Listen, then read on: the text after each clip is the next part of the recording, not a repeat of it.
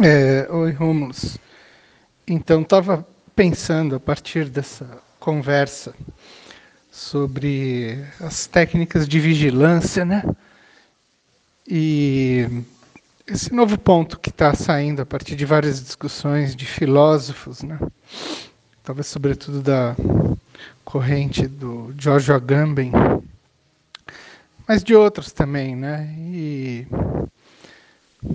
como uma espécie de, de desenvolvimento, acho que da ideia um pouco que está lá atrás, né? Já na vários escritos do Foucault, né? Coisa do panótico, a ideia de que você agora teria, vamos dizer assim, um instrumento de massa muito eficaz de vigilância, só que ele ocorre como uma espécie de dispositivo, né? Você não tem o agente controlador visto como uma figura concreta, né? O panótico é isso, né? É a ideia de que você impõe um estado de terror e de vigilância sem saber se está ou não sendo vigiado, de fato, ou se tem alguém ali é, olhando.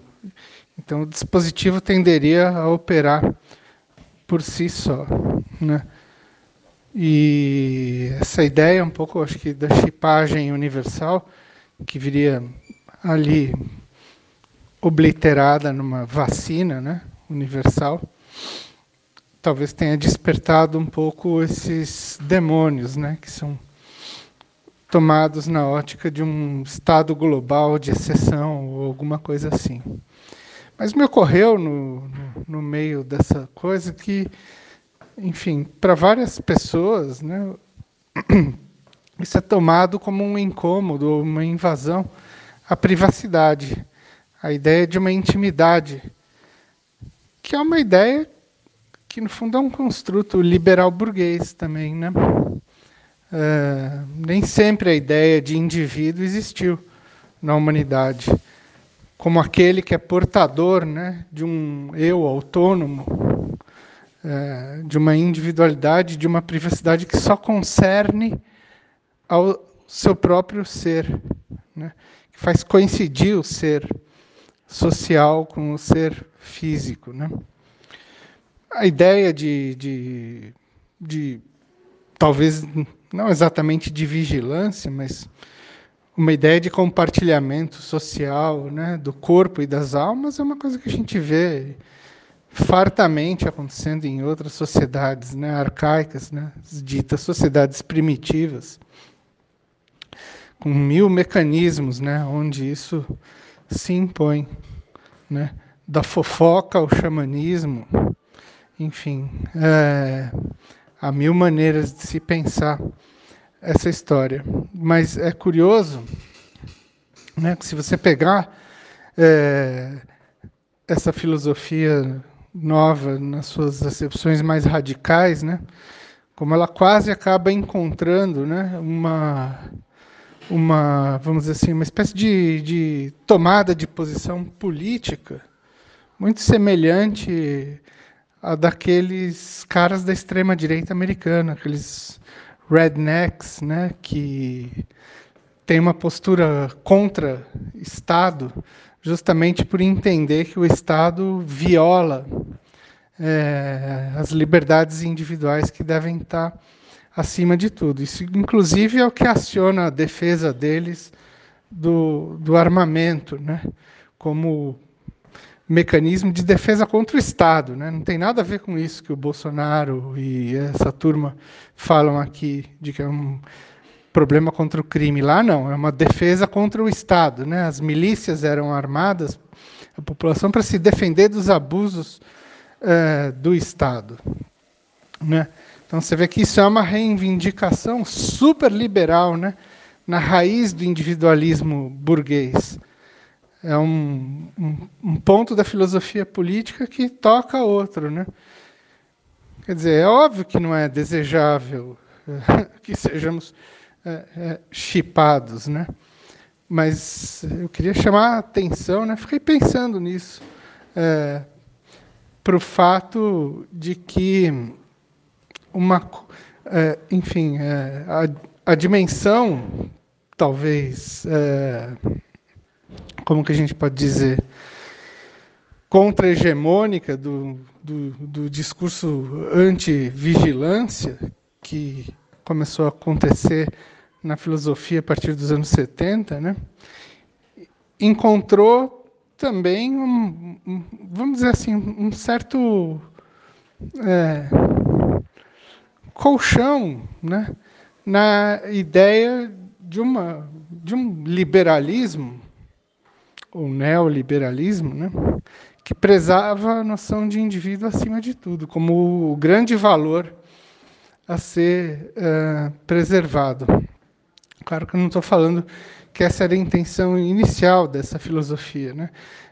Mas vide toda aquela história, né, da apropriação dessas correntes filosóficas, né, pelos setores é, do Estado profundo, né, americano que, enfim, financiaram largamente esse tipo de corrente para combater justamente uma ideia contrária da soberania da sociedade, né?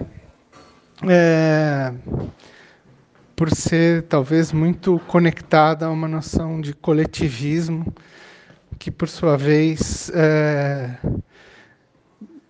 enfim, tinha como vetor ou alcance final a ideia de luta de classes no, no capitalismo.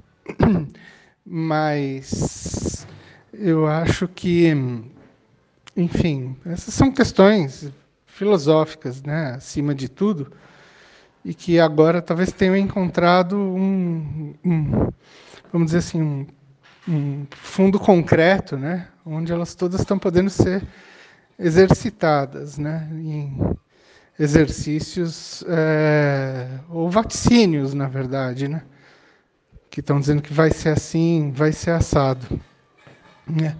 E é absolutamente curioso que, voltando àquela ideia, né, é, a gente ou eles, né, enfim, demonstravam, obviamente, a sua preocupação com a crescente informatização do mundo e como essas tecnologias novas, né, que eles chamam, enfim, que alguns chamam né, de dispositivos, né, a ideia de uma coisa que funciona por si só, que não precisa de agência humana para controlar,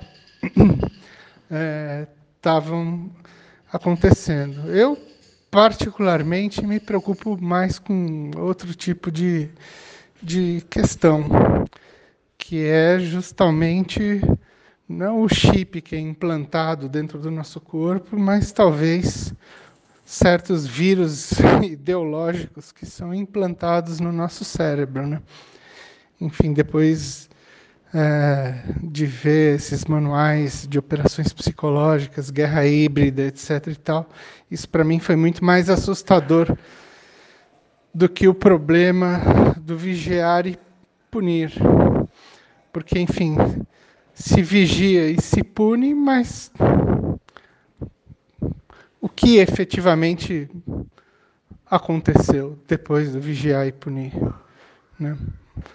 É, aconteceu que a própria é, é, é, a própria filosofia que embasou muitas dessas coisas corroeu os movimentos revolucionários que ameaçavam as bases do edifício capitalista, ocidental, etc. Então, enfim, são contradições que existem aí. O, o que, evidentemente, não, não, não significa que a gente deva desprezar todo esse material e o problema que ele evoca, né? enfim, o material dessa filosofia, dessa filosofia política. Enfim, eu acho que a gente tem que olhar, mas com certa parcimônia, né? sei lá, eu, com certa cautela,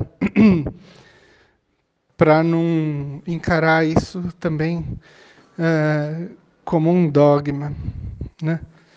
Nem isso, nem outras coisas. Enfim, todos os lados devem ser vistos com cautela. É, é isso. Enfim, abraço aí, boa noite.